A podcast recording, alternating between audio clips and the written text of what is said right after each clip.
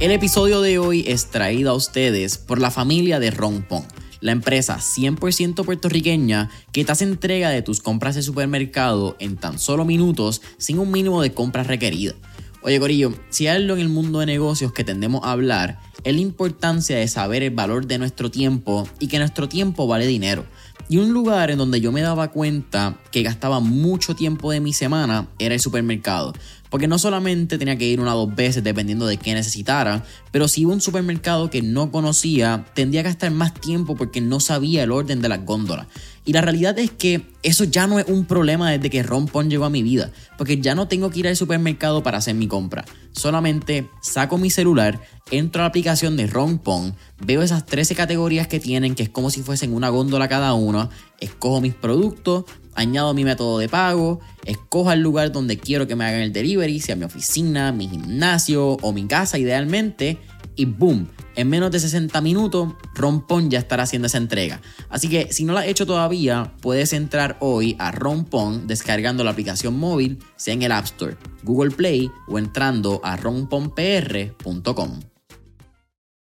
Y no se trata de que uno sea un oportunista o un interesado, pero uno tiene que ser picky uno tiene que ser picky con quien tú dejas entrar a, tu, a ti, a tu vida, porque si tú pones una fruta podrida eh, con el resto de frutas que están buenas, las otras frutas se te van a dañar por esa fruta podrida.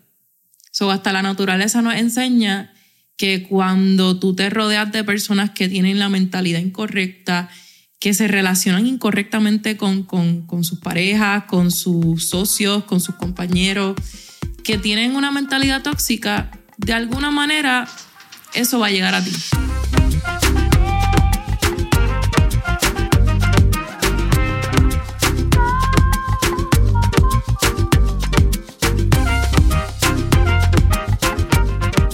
¿Qué es la que hay familia? Mi nombre es Jason Ramos y bienvenidos a Mentores en línea, un podcast donde hablamos con los empresarios e influencers responsables por las marcas más destacadas, para que así conozcas quiénes son tus mentores en línea. Y en el episodio de hoy me acompaña Del Maris Jambó, quien es psicóloga licenciada, emprendedora, conferencista y anfitriona del podcast Eleva tu Mindset. Del Mari, ¿qué está pasando? Un absoluto placer tenerte aquí en el podcast. Eso se escucha súper cool. Thank you. Esa bienvenida se escucha súper cool y nada, agradecida de estar aquí contigo. Estábamos hablando un par de cositas. Uno que nos conocíamos de antemano, yo no me acordaba, pero siempre es un placer entonces volverla a reconectar en a En el de este mundo del emprendimiento como que uno, uno se vuelve a tropezar con Siempre. la gente. Eh, no hay casualidades, son causalidades, como yo lo digo. Así que para mí no solamente un absoluto placer poder tenerte otra vez, pero qué bueno que está sucediendo en este momento. Eh, yo creo que tenemos un montón de cosas que hablar y empecé el podcast interrumpiendo una conversación que estábamos teniendo de, más que nada de mentalidad, yo creo, una conversación bien interesante y vamos a llegar a hablar no solamente tu estudio, yo creo que la mentalidad ha influido, ha influenciado mucho tu carrera. Pero en este caso estábamos hablando de la importancia de reconocer el rol que tiene la mentalidad cuando uno hace cualquier tipo de hazaña. No importa si es una hazaña física, si es una hazaña de pareja, una hazaña de negocios. El rol que tiene, uno reconoce que no va a ser fácil, pero si uno hace un plan, uno lo desarrolla, pues lo único que queda realmente es hacerlo. Y este tema me gusta mucho porque yo pues literalmente vivo por, por lo que hago y la salud mental me gusta llevarla mucho más allá de lo que uno piensa. Normalmente la salud mental uno piensa que es pues personas con enfermedades mentales, depresión, ansiedad, bipolaridad, Sí, ya lo cuando más estoy jodido, conocida. un psicólogo. Y no es así. La psicología abarca todos los aspectos de vida y nos ayuda a tener lo que muchos necesitamos, que es esa claridad mental, esa estabilidad emocional, esa aprender a callar esos pensamientos, ¿verdad? Esas ansiedades que llegan. Y eso es bien difícil porque muchas veces se convierte en una batalla diaria. Y cuando tú estás emprendiendo un proyecto de vida, ya sea de pareja, lo que sea, es, no es, es como yo digo, no es tener, es mantener. So, todos los días yo tengo que tener, a pesar de todo lo que esté pasando, a pesar de, lo que esté pasando en el mundo, los problemas que me, que me rodeen, yo tengo que tener una estabilidad emocional y una capacidad mental de poder hacer las cosas. Y hay veces que no podemos, porque somos seres humanos, nos cansamos, queremos quitarnos. Y de eso se trata. el poder de la mente y que nosotros estemos bien mentalmente es importante y es un trabajo diario y por eso es que también estamos nosotros los psicólogos. Si tú te das cuenta, la mayoría de las películas, por ejemplo, de superhéroes, la mayor enseñanza está en algo mental. En la resiliencia, en el poder que tú tienes, en la capacidad, qué sé yo, de dejar atrás el pasado, de perdonar. So, realmente el poder del ser humano está dentro de sí, en lo que no se ve. Y muchas veces le prestamos atención a todo lo que se ve, lo que hablamos ahorita, el blanco-negro, lo concreto. Pero la capacidad que uno tiene a nivel mental y emocional es lo que nos mueve y lo, y lo que nos va a permitir ser exitosos, desarrollarnos, ser esas personas que nosotros realmente estamos destinadas a ser. Y si uno no se trabaja y si uno no está consciente de eso, simplemente vas a ser un ser que, que simplemente existe. Y por eso es que yo vivo tan apasionada de lo que es la salud mental y la psicología, porque lo más poderoso que tú tienes está dentro de ti.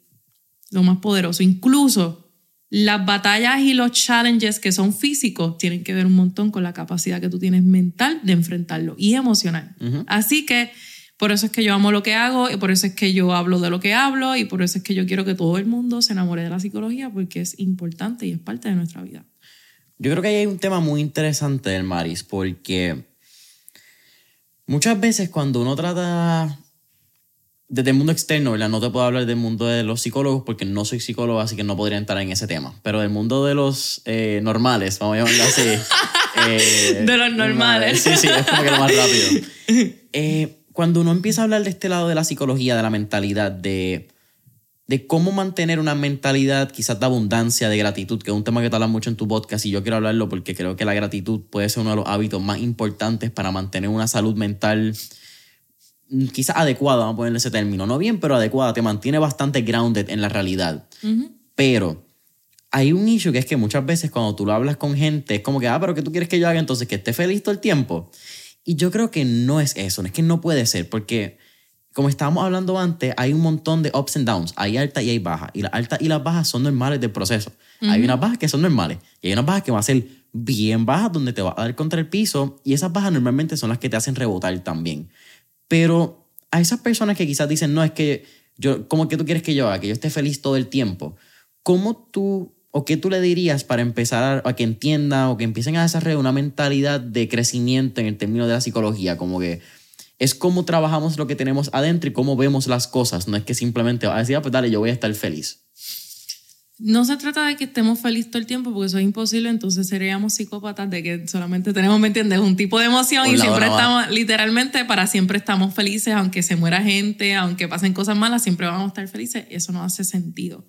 Ahí viene lo que es la inteligencia emocional. Somos seres también sociales y somos seres emocionales, sentimos muchas cosas. Las emociones son como los colores, hay un montón. Transmiten diferentes cosas, diferentes mensajes. So, si yo me siento, algo me hace sentir mal, enojada o frustrada, está bien que yo me sienta enojada o frustrada. La diferencia es que yo hago con ese enojo o esa frustración. Me encierro a llorar y me, empiezo a autocastigar con pensamientos súper negativos de que yo no sirvo o simplemente digo, está bien, este, tómate tu tiempo, estás molesta, es ok, pero ya mismo se te va a pasar, tómate un break y vuelve.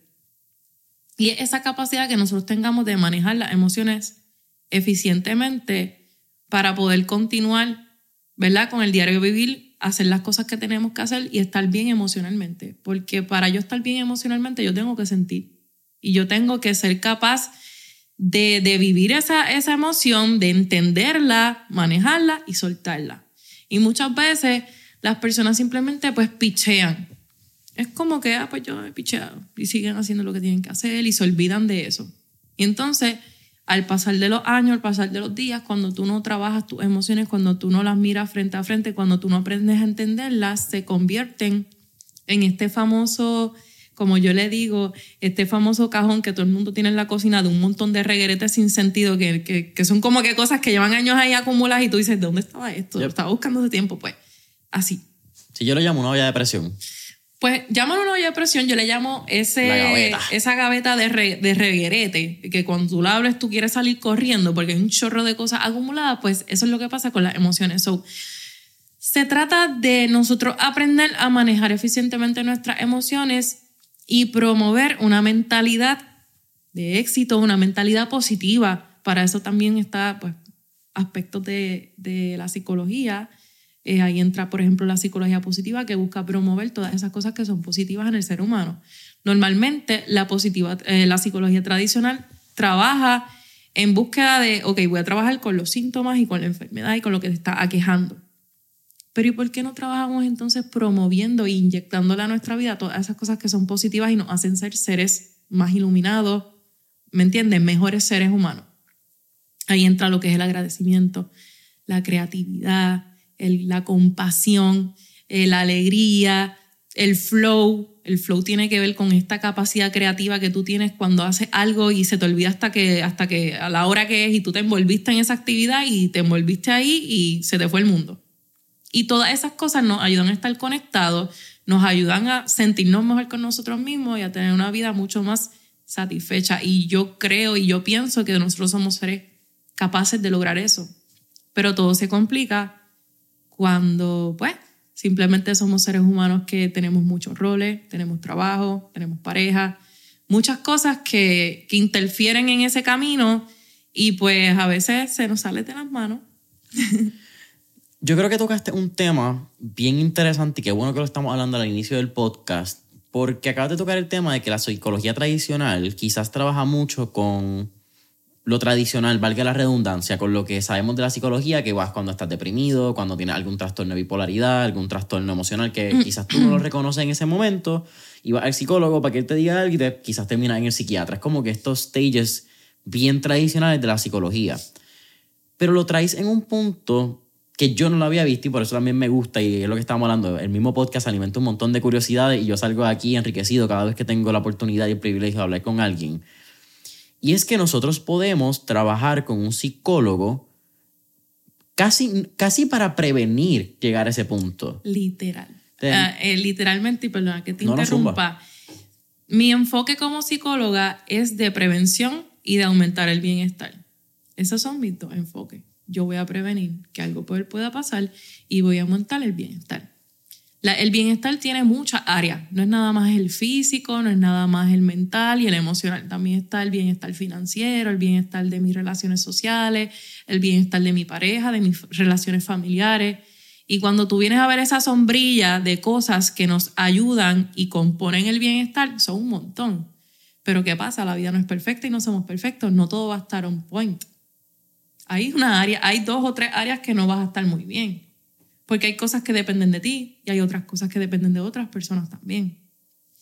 Así que definitivamente cuando vamos al psicólogo buscamos prevenir y no nada, no nada más trabajamos con, con enfermedades mentales. Hay cosas que son detrás de, que son eh, concernientes a la psicología y a la salud mental que no son enfermedades. Por ejemplo, el manejo emocional, el manejo del estrés, la comunicación asertiva, cómo llevar una relación de pareja exitosa, cómo establecer límites, cómo entender las necesidades de mi, de mi pareja, cómo ser un mejor líder, cómo educar adecuadamente a mi hijo, cómo entender la sexualidad de mi hijo, que pues eh, todas estas cosas que, que, pueden llegar a terapia, son, son muchos los temas que un psicólogo puede trabajar y todos en esta vida tenemos algún tipo de problema, sobre todo en las relaciones.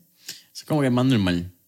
Ajá. Y, y, tú lo hablas mucho, tuve la oportunidad de escuchar varios de tus episodios en el podcast Eleva tu Mindset, que está disponible en todas las plataformas, la Spotify, Apple Podcasts, YouTube. Sí, en todas. Y muchas veces nosotros no entendemos que como nosotros manejamos relaciones tiene que ver con cómo nosotros vivimos personas que manejaron nuestra relación. Es como nuestros papás, como nuestros abuelos, quizás como otras parejas anteriores a las que tenemos hoy en día, cómo ellos nos trataron van a crear algún tipo de trauma, por llamarlo de esa manera, o algún tipo de efecto en cómo nosotros vamos a manejar nuestras relaciones para adelante. Y muchas veces no lo entendemos. Porque, again, si tú tuviste un trauma con tus papás de chiquitos que quizás no te acuerdas, eso está en, tu subconsciente. Eso va, va, a afectar. Pero tú no lo reconoces necesariamente. Y ese tipo de, de trauma, ese tipo de situaciones son bien usuales, no solamente con relaciones de pareja, sino con relaciones con socios en tu trabajo, con relaciones con clientes. Literal. Y cómo tú manejas eso, pues básicamente va a tener también un efecto en todo tu bienestar, que es lo que estaba hablando, en, la, en el montón de capas que tiene este bienestar. Totalmente, y tiene que ver, este, por ejemplo, en la, en, la, en la rueda del bienestar hay una parte que se llama la salud emocional. Y muchas de las personas que, por ejemplo, empresarios, a lo mejor son sumamente exitosos en su trabajo, pero a lo mejor en su casa, un desastre. A lo mejor en sus relaciones interpersonales, un desastre. Un ¿Qué me dice? de la vida. ¿Qué me dice eso? Obligado tiene problemas, obligado tiene alguna situación no trabajada. Esta persona tiene que trabajarse a sí misma, tiene que buscar ayuda para aprender, ¿verdad? A reconocer esos triggers, eso, eso, ese pobre manejo emocional y, y entenderse mucho más y de esa manera relacionarse asertivamente y saludablemente con los demás. Y pasa todo el tiempo. O sea, muchas veces el éxito, gracias a Dios, ahora esto se está redefiniendo, porque muchas veces antes venimos del éxito tradicional, que es tener el carro de la vida, este, vestirte bien y tener par de chavos y whatever, pero ahora sabemos que abarca muchas otras cosas. Y, y yo soy súper fiel creyente de que el éxito realmente tiene que ver con, con el dinero sí importa Claro. y la libertad financiera full, pero también con quién, de quién estamos rodeados, de que, cu- cuán valiosas y de cuánta calidad son nuestras relaciones. Todo el mundo quiere tener relaciones de pareja, todo el mundo quiere ser amado, pero no saben tener relaciones de pareja y es bien difícil porque no se han trabajado, porque no se reconocen, ¿me entiendes? Y en este mundo del empresarismo, por ejemplo, es importante que tu pareja te entienda, es importante que tu pareja te apoye, es importante que tu pareja tenga una visión parecida a la tuya para que puedan caminar juntos hacia ese lugar. Si no, de lo contrario, no van, no van a poder tener una relación exitosa. Yo creo que también es la búsqueda de calidad versus cantidad. No sé si tiene que ver mucho el efecto de redes sociales, porque en redes sociales define mucho este efecto de que tengo muchos followers, mucha gente me conoce. Sí, soy un duro. Exacto. Not necessary. Pero en la vida real, también yo creo que pues por eso se traduce un poco este lado de las redes sociales a que si tengo muchas amistades o muchas personas me conocen, pues yo soy exitoso. Me entra a una barra, todo el mundo te conoce, entra al party, eres el hombre que todo el mundo saluda. Pero realmente, ¿cuán definidas, verdad? O ¿Cuán bien hechas están esas relaciones? Tú quieres tener, y esto no sé en qué libro fue que lo vi, pero decía, yo prefiero tener cinco personas que me amen a tener 100 personas que más o menos me quieran. Eh, Claro. que tus relaciones cercanas, defínelas y que sean relaciones de éxito basado en tu definición de éxito, whatever sea. Claro. Pero, y, ajá. y que también vayan a tono con tus valores, porque Uf. como que tú te puedes rodear de muchas personas, tú puedes conocer muchas personas, pero... Y no se trata de que uno sea un oportunista o un interesado, pero uno tiene que ser picky. Uno tiene que ser picky con quien tú dejas entrar a, tu- a ti, a tu vida, porque si tú pones una fruta podrida eh, con el resto de frutas que están buenas, las otras frutas se te van a dañar por esa fruta podrida. So, hasta la naturaleza nos enseña que cuando tú te rodeas de personas que tienen la mentalidad incorrecta, que se relacionan incorrectamente con, con, con sus parejas, con sus socios, con sus compañeros, que tienen una mentalidad tóxica, de alguna manera eso va a llegar a ti. De alguna manera eso va a llegar a ti. Y yo no creo tanto de, de dime con quién andas y te diré quién eres, porque honestamente pues el mundo es, eh, somos seres complicados y somos mucho más allá de lo que vemos. Yo soy una persona que tiene una buena mentalidad y un buen corazón y yo me rodeo de personas que quizás no tengan eso que yo tengo, pero para eso me buscan, para, para tener eso también, para aprender eso. So, yo pienso que, que uno no puede, no todo es blanco y negro. Claro. Hay mucho gris y hay muchos tonos de gris. Y lo que quiero decir con eso es que tú sí, a lo mejor puedes estar rodeado de personas que, que quizás no tienen tanto la mentalidad que tú tienes, pero a lo mejor te respetan, a lo mejor son buenos amigos en otros aspectos, a lo mejor están para ti. Y, y en ese aspecto, pues uno tiene que saber discernir con quién me quedo, con quién no, a- con qué tipo de amistad es para hablar de este tipo de temas o con qué no, ¿me entiendes? Porque no todo el mundo va a entender tu visión ni tu propósito. Y no siempre vamos a encontrar personas igual que uno o que te van a apoyar al 100 como tú. Claro. Ojalá fuese tan fácil. Exacto. Acabas de mencionar el lado de los valores. ¿Cómo tú le recomendarías a las personas definir cuáles son esos valores y esos pilares de vida? Pues mira, este, muchas veces cuando las personas llegan a terapia o, a coaching conmigo, yo toco mucho este tema porque vivimos en una era donde estamos constantemente consumiendo en las redes sociales contenido que tiene que ver con éxito y con desarrollo personal. Y ahora todo el mundo habla de estos temas y está cool, pero nos volvemos como que hay sobreinformación. Mm. Y entonces la gente piensa que mientras más yo haga esto, pues más exitoso voy a ser o más habilidoso voy a ser y la realidad es que no. Esto, aquí nos vamos a lo old school. Tú quieres crecer y tú quieres tener éxito, toma acción, punto. Y aprender el camino.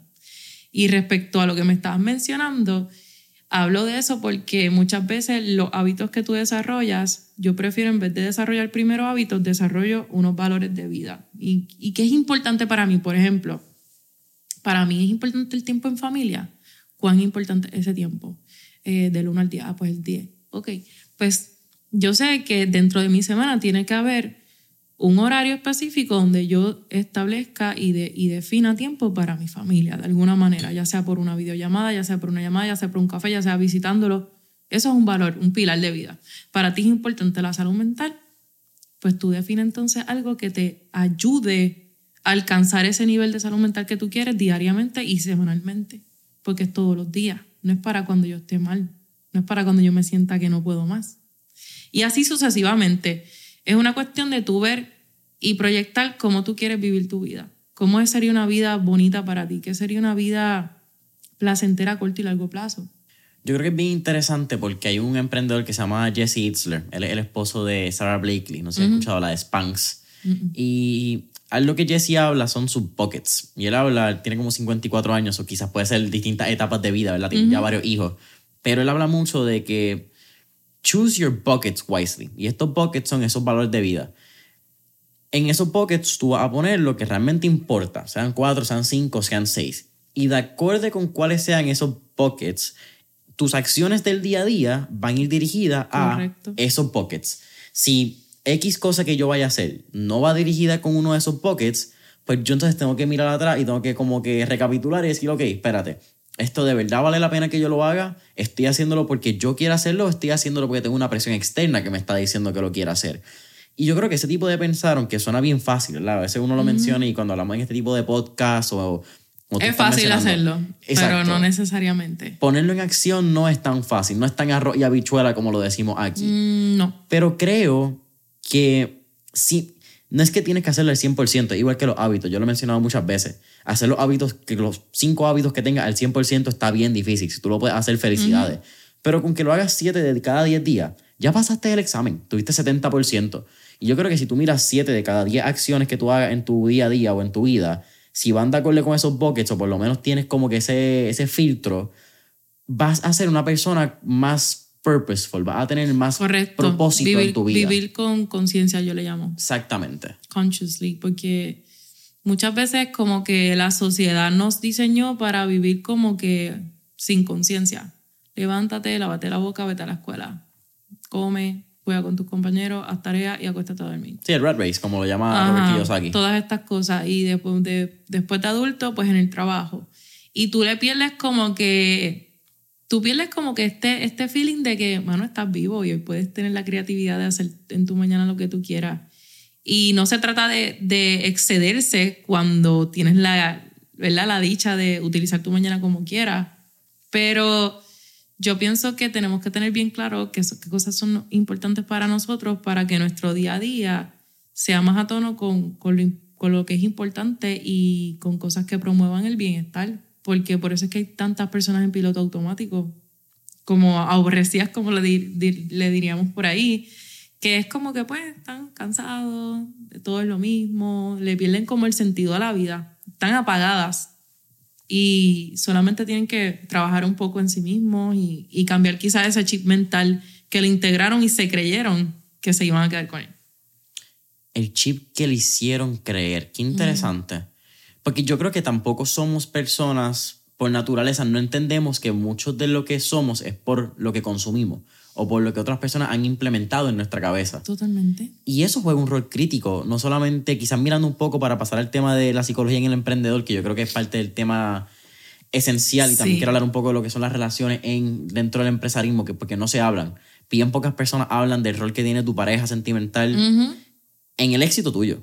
Eso no se habla tanto. Y me encanta hablar, y me encanta hablar de eso, Zumba. Si tú quieres empezar a hablar de eso. Sí, vamos a ir por ahí. Pero para tocar el tema de, de, la salud mental en el emprendedor, que yo creo que esto es también como que junta todos estos temas que acabo de mencionar. La salud mental en el emprendedor es un tabú. Eh, es un tabú tan y tan no sé ni por qué, no tengo palabras, como que tan y tan pendejo, quizás por ponerlo esa palabra, porque toma la vida de muchos emprendedores. Y por poner un caso, creo que hace, fue ya hace uno, quizás dos años, murió, eh, murió, vamos a llamarlo, porque no, no puedo decir que fue que, que se mató, pero murió Tony Shea, eh, que era el fundador de Sapos. Y parte de lo que se dice que inculcó esa, o que pudo llevar esa muerte, fue que él había vendido y ya él ya había salido como su posición de CEO en, en Sapos, en su compañía. Y yo creo que no hablamos la importancia de tener una salud mental y tener una identidad más allá de nuestra compañía, más allá de lo que hacemos, que no somos el empresario, que no somos este cajón que hace pues lo que hace de 9 a 5. Y eso afecta muchísimo el, el emprendedor quizás yo creo que una de las cosas que más afecta al emprendedor fuera, ¿verdad?, es su trabajo per se. Me gusta, me gusta lo que estás trayendo porque tiene que ver con que la identidad de la persona se vuelve todo profesional y laboral. Y pierde el sentido del bienestar, que el bienestar es integral, que es espiritual, es mental, es familiar, es de relaciones. So, estas personas se pierden en su oficina, en su trabajo, se esconden detrás de su trabajo y al final es como si tuvieran una vida vacía y obviamente no estamos generalizando porque cada caso y cada persona es un mundo y tiene una historia, pero sí pasa mucho que, que es como una adicción al trabajo. Y me, envuelvo aquí y me quedo aquí y no trabajo quizás con mi salud mental y no trabajo con hacer cosas que, que no estén relacionadas al trabajo y no busco quizás este, pasar tiempo de calidad con personas que, que me sumen y me aporten. Así que en definitiva, y concuerdo contigo, es una situación que sí, que se ve en los emprendedores, mucho. ¿Cómo un psicólogo puede apoyar a un emprendedor en ese camino, en esa carrera? Porque a veces, como estábamos hablando, siempre está bueno, pues yo voy al, al, psicólogo cuando ya tengo un burnout, cuando ya esté jodido, cuando ya no me quede de otra. Y ese es el problema, que van cuando tienen burnout y yo les enseño, no, tienes que aprender a, a, a vivir bajo la prevención y el bienestar. Y precisamente un psicólogo les da el apoyo cuando ellos se permiten dar el eh, recibir ese apoyo y buscar ayuda. Buscar ayuda y ser escuchado, buscar ayuda y entenderse, buscar ayuda y hablar sobre quizás su sentimiento de soledad, hablar quizás sobre su posible sueño. Esto pasa mucho también con los deportistas, que su identidad se convierte en el deporte. Soy, soy este baloncelista full. Lo que respiro, ¿Qué pasa, lo que como. ¿Qué pasa cuando hay una lesión?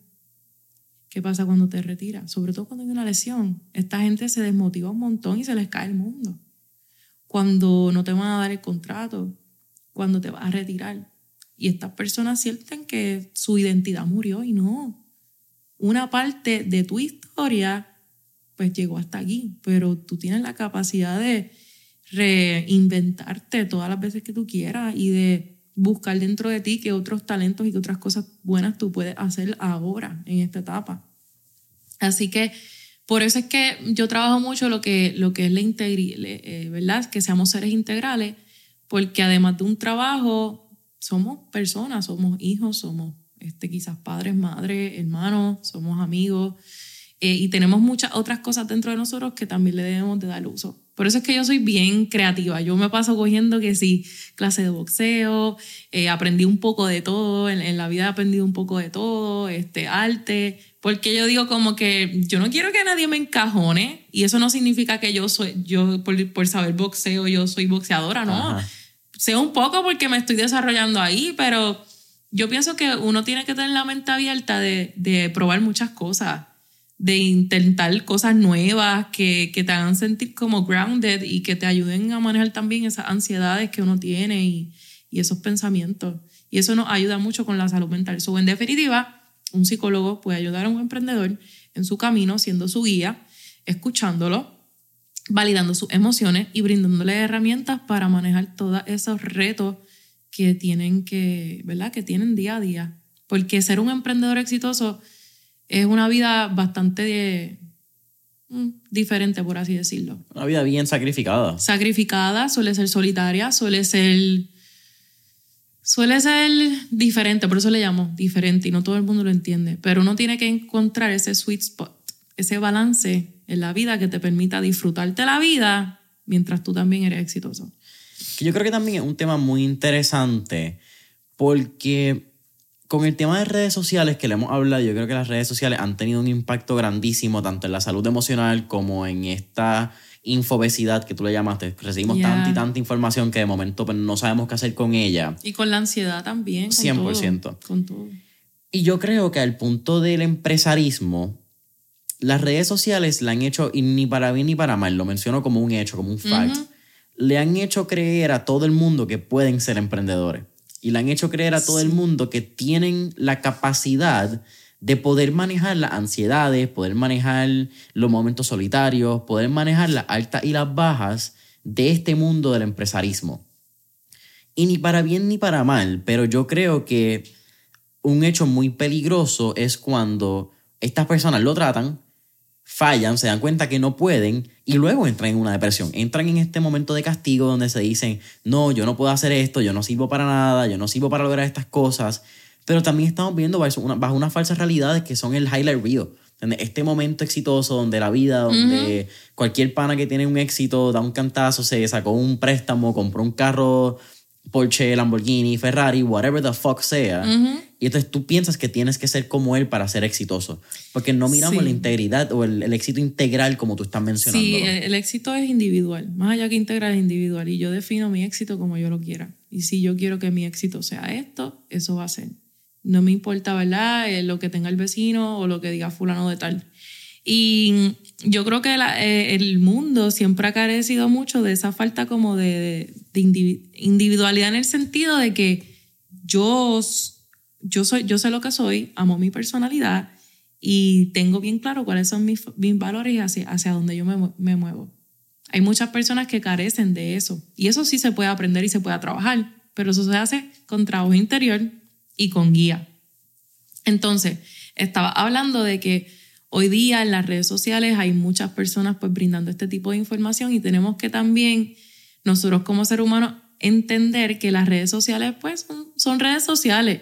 A veces no los tomamos personal, pero simplemente es un cantito de la vida de la persona, de lo que te quiere demostrar. Y muchas veces esto tiene que ver con lo que la persona quiere demostrar y con lo que tú quieres interpretar. Cada percepción es individual. Así que yo diría que dejamos, dejemos de depender tanto de, los de las redes, de los mensajes motivadores y busquemos más eso intrínsecamente en nosotros. Ahorita me mencionaste y hablamos de gratitud.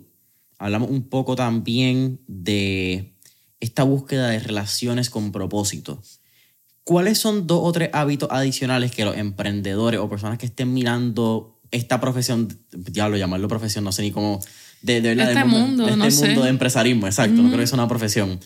Pero, ¿qué dos o tres hábitos ellos pueden implementar en el día a día para lograr quizás un éxito integral, más allá que el éxito de su negocio, ¿verdad? Que es donde nos encajonamos muchas veces.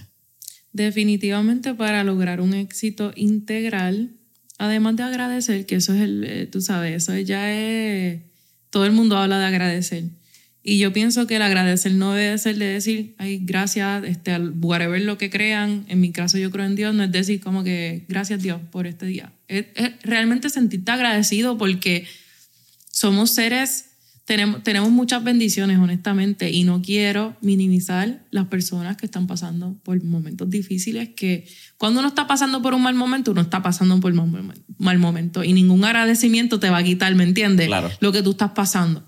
Pero cuando promovemos el agradecimiento en nuestro diario vivir, lo tenemos que hacer de, como que desde dentro, como que sentir que realmente como que, wow, yo estoy vivo y tengo, tengo una oportunidad de usar mi talento o usar eh, eh, ese don que yo tengo para, para crear algo o para impactar una vida o lo que sea. Eh, además de agradecer, básico, hacer ejercicio, eso nos ayuda un montón a manejar con, con la ansiedad escribir. Yo siempre le recomiendo a todo el mundo. En mi, eh, en mi podcast lo saben, escribe.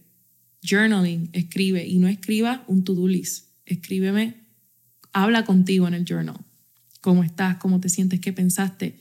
Eso te ayuda a desahogarte y literalmente tú dejas en esa libreta todo lo que tú sientes y lo sigues. Y eso te ayuda a estar como que más, ¿me entiendes? Con mayor claridad mental. La meditación, por ejemplo, y no es que tengas que guiarte de, de Buda o lo que sea, sino una simple meditación. Siéntate, este, no pongas ningún tipo de música, enfócate en si tienes naturaleza alrededor, escucha la naturaleza, inhala profundo, exhala. Como que ten esos, esos tres minutos, cinco minutos de calma en tu día. Ya con eso tú estás abonando a tu salud mental y a una salud integral. Hablamos y la espiritualidad, que para mí es sumamente importante. Importantísimo. Háblame del journaling particularmente, porque es un área, fíjate, creo que el resto de las que mencionaste me siento bastante a tope con, con ella. Eh, creo que el lado de la meditación también, eso ha sido un, lado que me ha tomado mucho tiempo descifrar qué tipo de meditación funciona para mí. Eh, he bregado con meditación de visualización, mucho, eh, uso muchas meditaciones guiadas, porque tengo un ADD demasiado de cabrón y a veces como que estoy en 20.000 canales a la vez y mi mente funciona. So necesito como que algo que me ayude a enfocarme. He utilizado también muchos ejercicios de respiración, breathworks, Intenta, qué sé yo, respirar mirando una vela. Ah, como que mirando algo. Mira, mira, como que mira la llama de la vela. Coge una vela de estas, como que una vela de estas, las blanquitas, Ajá. préndela y espera que vaya bajando y te quedas como que mirándola a ver si eso te también te ayuda a la concentración o lo que sea. Sí, como que ese punto fijo de, de ver algo interesantísimo. Y vas a observar todos los pensamientos que llegan a tu mente, todas las cosas que llegan a tu mente mientras miras la, la vela te quedas respirando. ¿Cómo o qué le recomiendas a las personas que no hacen journaling? Aquí yo me pongo en el mismo crowd de la pregunta porque yo tengo un journal de gratitud que lo hago todas las mañanas y todas las tardes, pero un journal de preguntas, el Five Minute Journal, que lo he hablado varias veces en el podcast. Pero ese tipo de journaling que tú hablas es diferente a este journaling de gratitud. Sí, esos, esos, esos journalings de gratitud están cool pero no, no, quizá no le funcionan a todo el mundo, porque no todo el mundo siente que tiene algo que agradecer.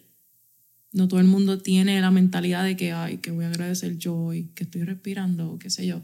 Y honestamente sí, eso es una razón para agradecer que estás vivo, que tienes visión.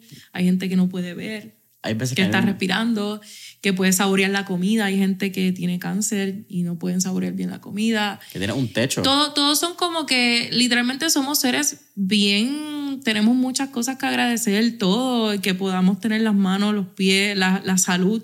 Y nos damos cuenta nada más cuán valiosos son cuando se nos pierde, mm. cuando nos falta. Y uno dice, diablo, como que, mano, tú sabes, no lo valoré como yo quería. Y, y en ese sentido, yo creo que se trata de que, de que valoremos más las cosas, que valoremos más la vida, el estar vivo y utilicemos el tiempo de la vida para hacer algo productivo, algo que nos ayude y nos mueva y nos eleve, no para estar quejándonos o lamentándonos, porque sí, hay veces que nos podemos quejar, pero si vivimos así todo el tiempo, pues no, no, no vamos a tener una buena vida.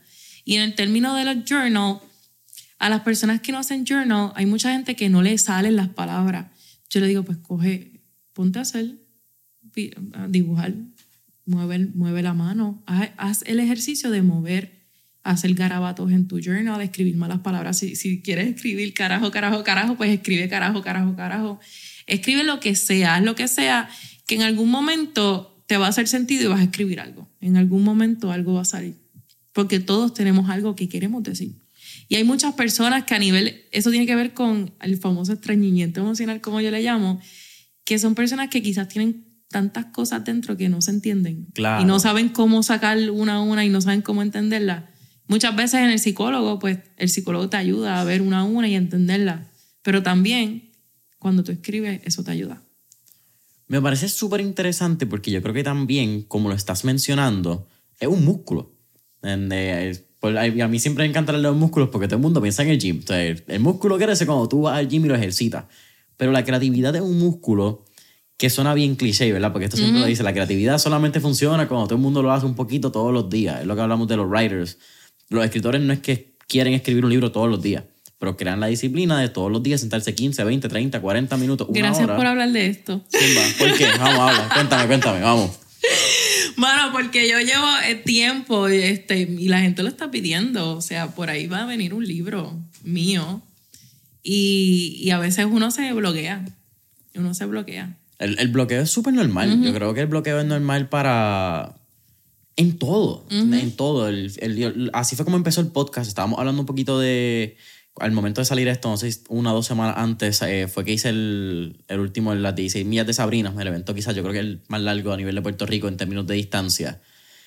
Y hablando un poco también del agradecimiento, porque mientras lo hablaba lo estaba pensando, cuando an- antes de llegar al evento, cuando estaba de camino, parte de la visualización era que yo estaba diciendo, yo doy gracias que puedo hacer este tipo de eventos, porque estoy en la posición de poder hacerlos. Eh, ¿Sabes cuánta gente, y yo no la sé, estoy yo, ¿verdad? En mi mente pensándolo aquí en mi loquera, tratando de mantener un poco de sanidad mental antes de, de salir a correr. Pero ¿cuánta gente desearía estar en mi posición de poder correrlo? Gente que quizás está enferma, gente que quizás no tiene pie, gente que quizás no, no tiene el físico, ¿verdad? De poder hacerlo, que no tienen, tiene algún tipo de impedimento. Ujú. Y que yo pueda estar en esa posición de poder lograr algún tipo de evento, Ujú.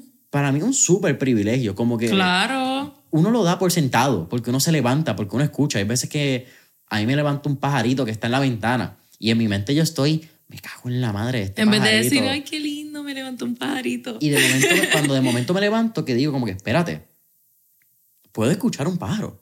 Como que tengo la capacidad y tengo el privilegio de escuchar a la naturaleza hablar. Y no la fucking alarma del teléfono o no, o no el, el, ¿cómo se dice? Lo de recortar grama del Ajá, el vecino, el trimmer. Es, ese lado es bien interesante. Y es lo que pasa, tratando entonces de brincar el tema, lo que estamos hablando del writer's blog. Yo no podía correr lo que corrí. Y lo, lo las 16 millas. Hace cuatro meses yo no lo hacía. Hace, 16, hace cuatro meses, 16 semanas, pensar que yo podía hacer 16 millas era imposible. Igual que en tu caso, pensar, diablo, espérate, yo de verdad voy a escribir un libro en tres meses. Suena cabrón. Eh, y quizás en este momento no es posible, porque no hemos hecho el trabajo. Pero si tenemos una estructura, tenemos el plan, lo que tenemos que hacer es simplemente llevar a cabo el Comprometernos plan a la, a la ejecución y diaria. lograrlo. Sí, es, es como que este tipo de mentalidad, yo creo que lo habla un poco Jocko Willing, todos estos Navy SEALs que hablan como que nosotros diseñamos el plan, practicamos el plan y lo que falta es ejecutarlo. No es, suena fácil, again, pero no es tan difícil tampoco. Lo que pasa es que tienes que estar comprometido y es lo que al momento de grabar este episodio, creo que sale pronto el episodio con Iván de Borilicious. Ya salió Ya hoy. salió. Ah, pues salió mira. hoy mismo, solo lo Eh, pueden ver. eh, al momento de escuchar esto, ya está disponible el episodio eh, Eleva tu Mindset con Borilicious. Y ustedes hablaron del compromiso y la disciplina. Un sí, clip que vi. Compromiso y disciplina son los dos elementos quizás más importantes en el éxito, em, si tú me preguntas. Literalmente y más difíciles de, de lograr. Como que todo el mundo ha tenido un struggle con disciplina Mm. y consistencia. Todo el mundo ha tenido un struggle y el que no lo ha tenido, pues, mano, que me dé la receta y, y nos dé el curso, porque todo el mundo ha tenido un struggle con esto. En algún momento de su vida. Pero es cuestión de comprometerte a hacer cosas que tú sabes que tú puedes lograr.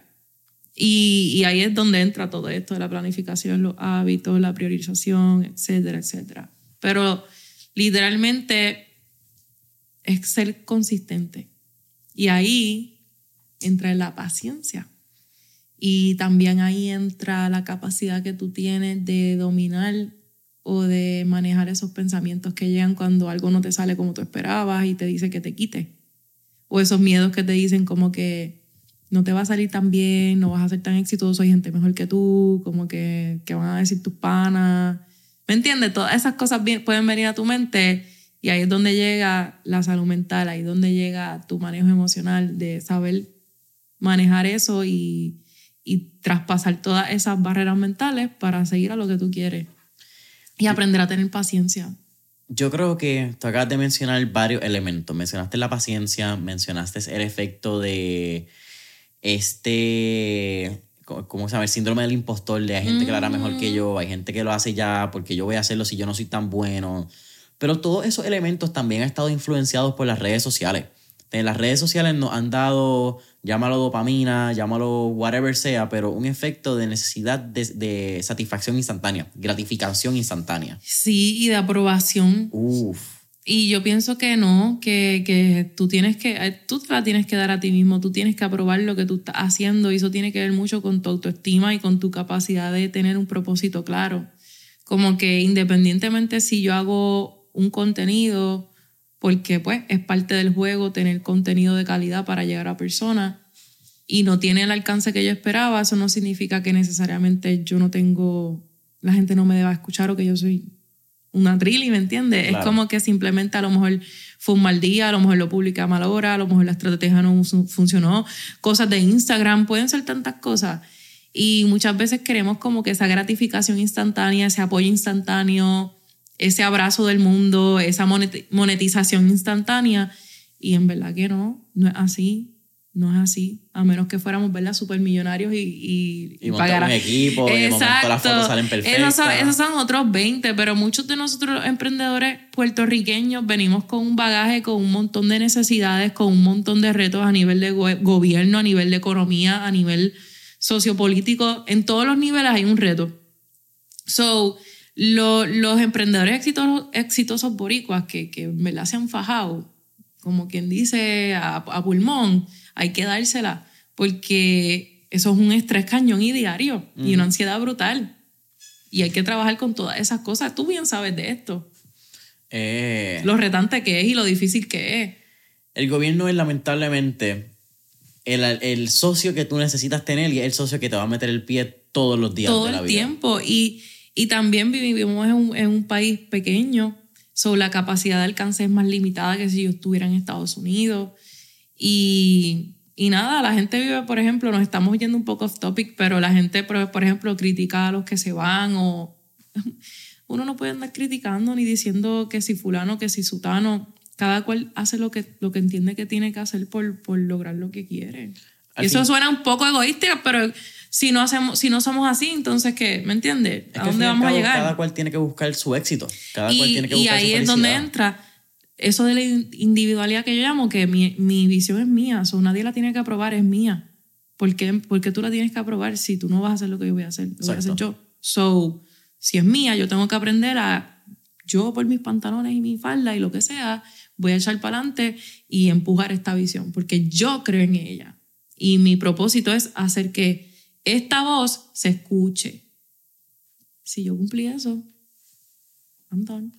Estoy feliz yo creo que eso también va entonces con el lado cliché, porque también en este mundo de empresarismo muchas, muchas cosas son cliché, pero yo siempre digo, si es cliché es porque se ha repetido lo suficiente que algo de verdad tiene que tener. Y es esta frase de, tú tienes que escuchar y tienes que hacerle caso a la gente que ya haya pasado por el proceso que tú quieres vivir.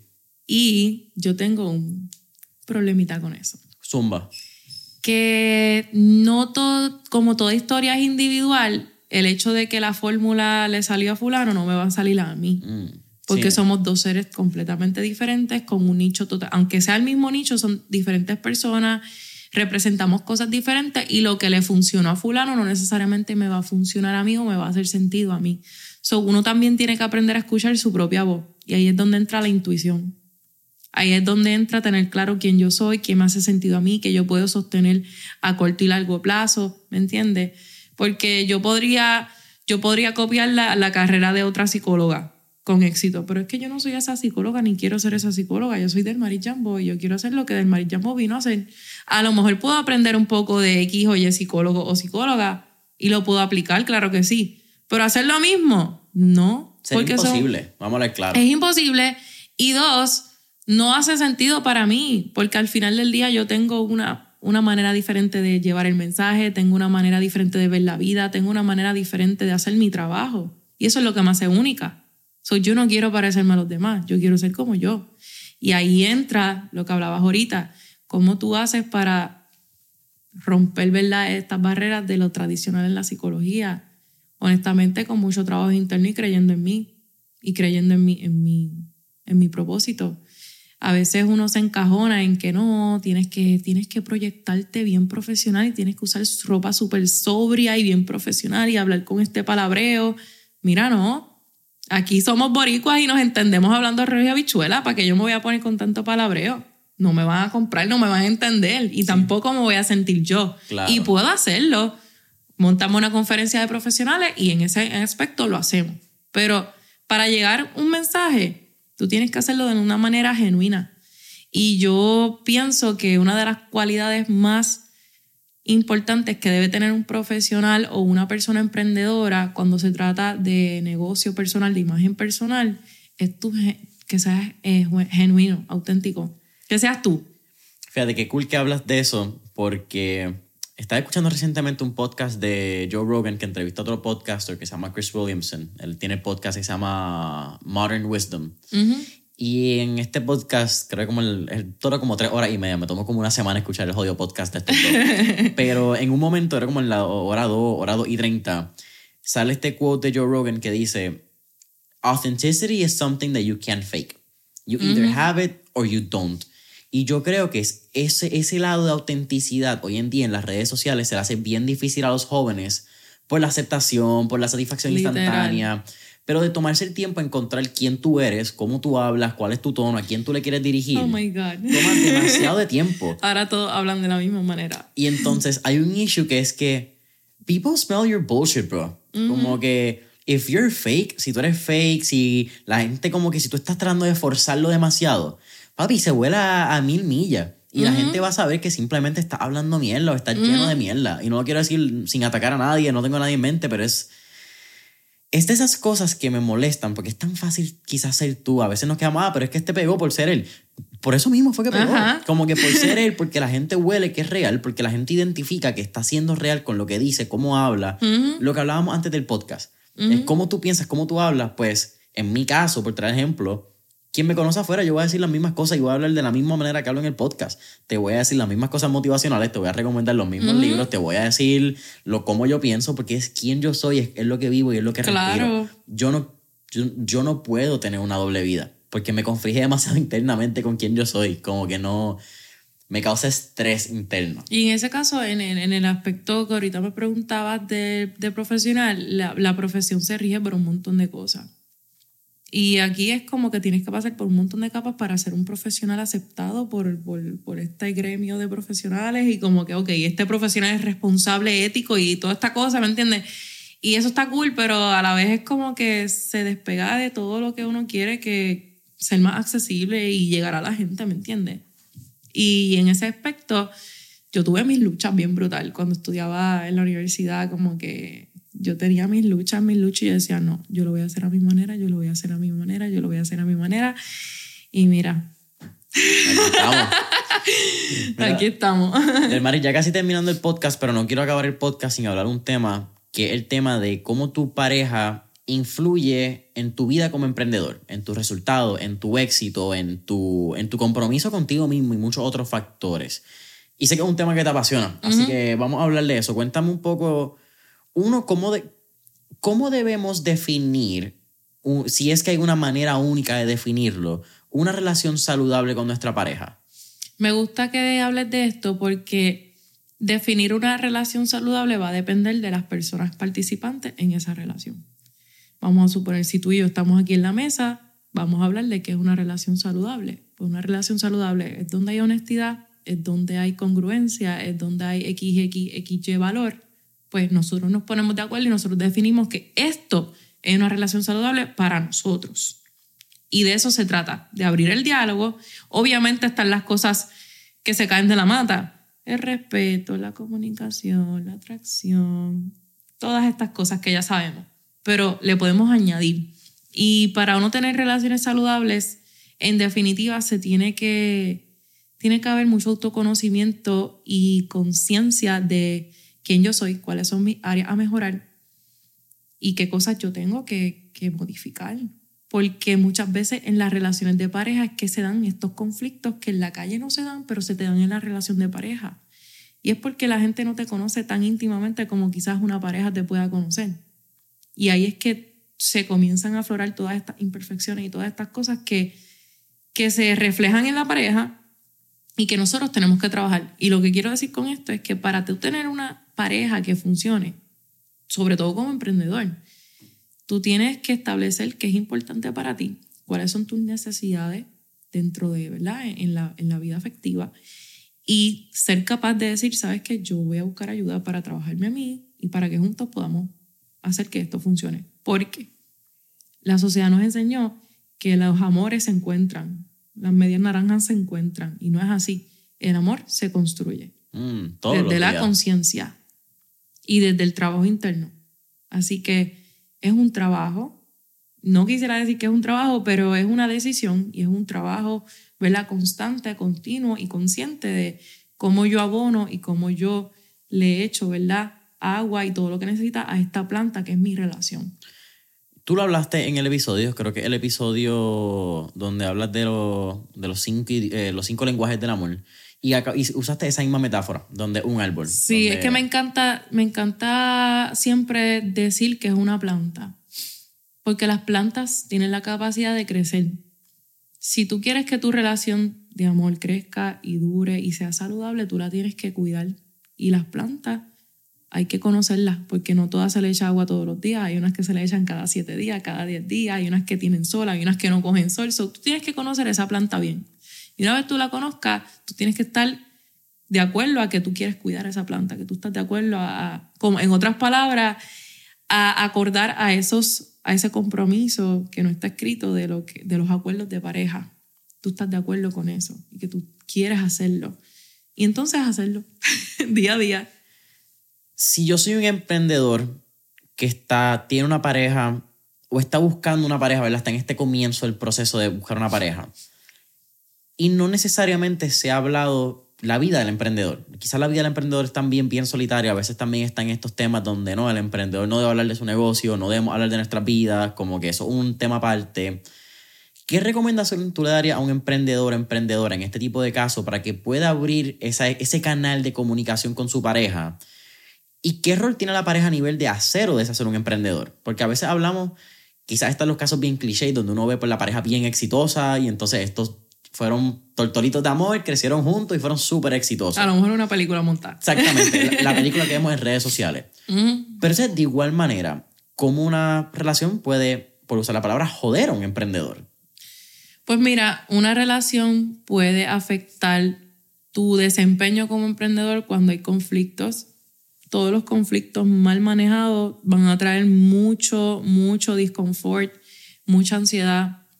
Y yo pienso que, que una de las cosas más importantes en la vida, tanto individual como de pareja, como de emprendedor, es tu capacidad de manejar problemas. Y muchas veces en las relaciones de pareja los problemas se resuelven pichando, hablándose uno encima del otro, eh, discutiendo, dejando a la otra persona hablando sola. Y no, uno tiene que mirar los problemas de frente y enfrentar los problemas de, con una actitud correcta y yo creo que eso va a permitir que, que cualquier situación la puedan manejar y que la estabilidad emocional de esa persona pues se mantenga. Porque hay, hay algo que de verdad desestabiliza a las parejas y esos son los problemas mal manejados. La mala comunicación, el pobre manejo emocional, eso va a destruir cualquier relación. Y eso te va a destruir a ti, tu paz mental. Así que yo pienso que eso es una de las cosas que, que debes trabajar, además de que cuando uno escoge pareja, escoger una pareja que tenga una, una visión parecida a la tuya y que te entienda, que te apoye, realmente te apoye y no te apoye nada más de palabra, de sí, yo estoy contigo, no, con acción, ahí entran la, los cinco lenguajes del amor, ¿qué puedo hacer por ti? ¿Cómo te puedo ayudar hoy? Haciendo algo por ti, con acciones también, no nada más de palabra.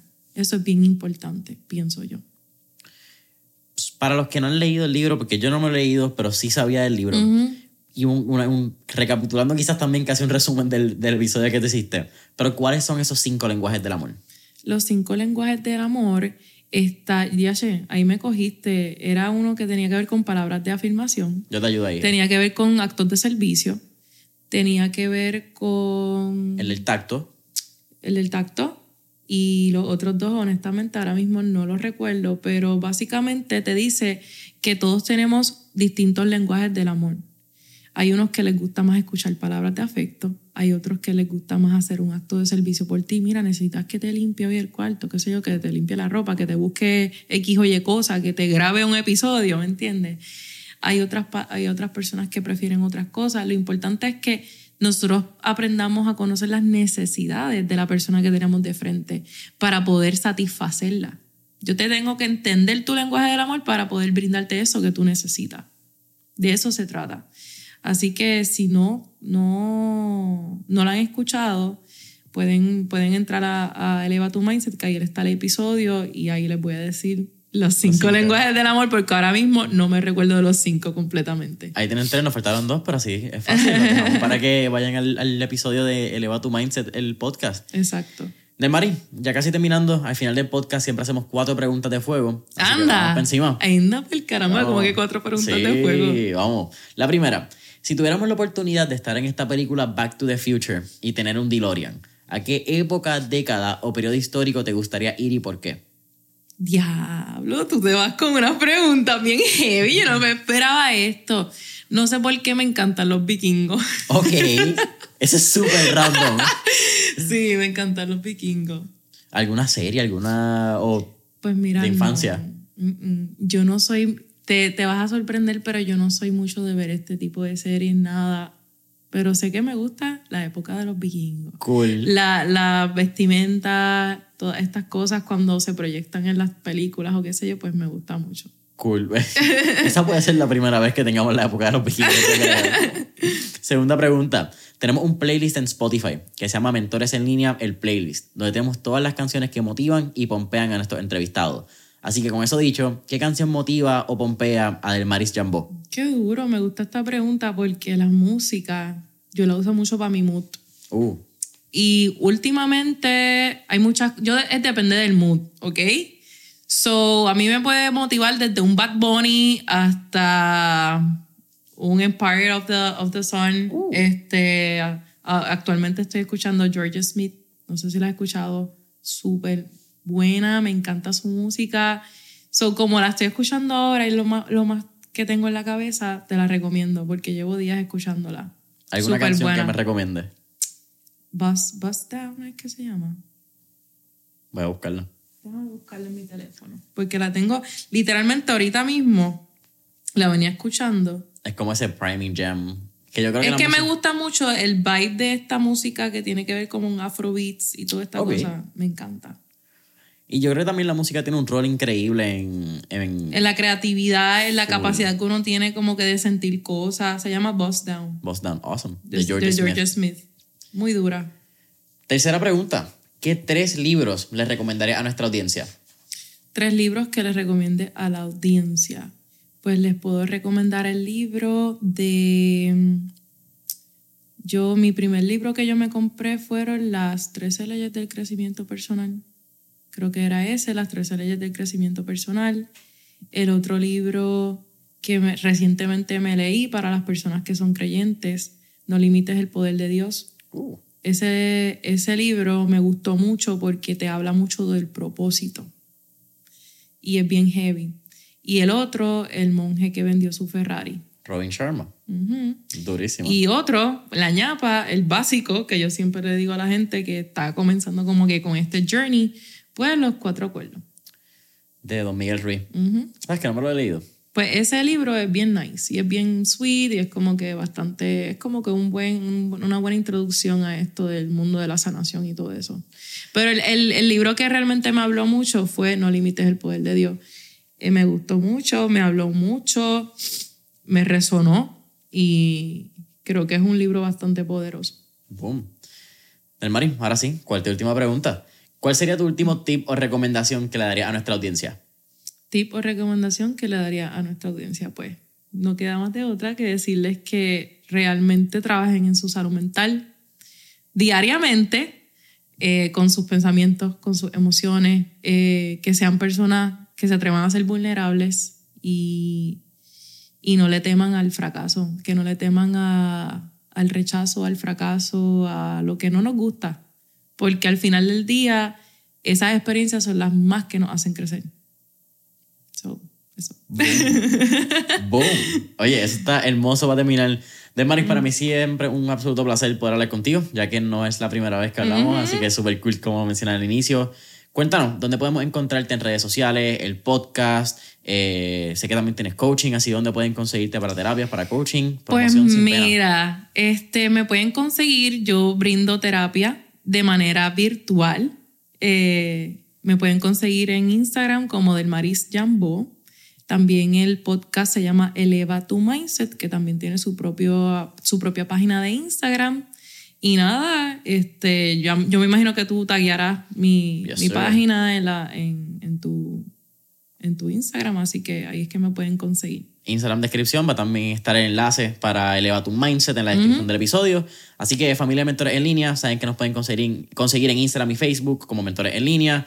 Deja tu estrellita, tu comentario, cinco estrellitas en ese review, Apple Podcast, Spotify y hasta la próxima.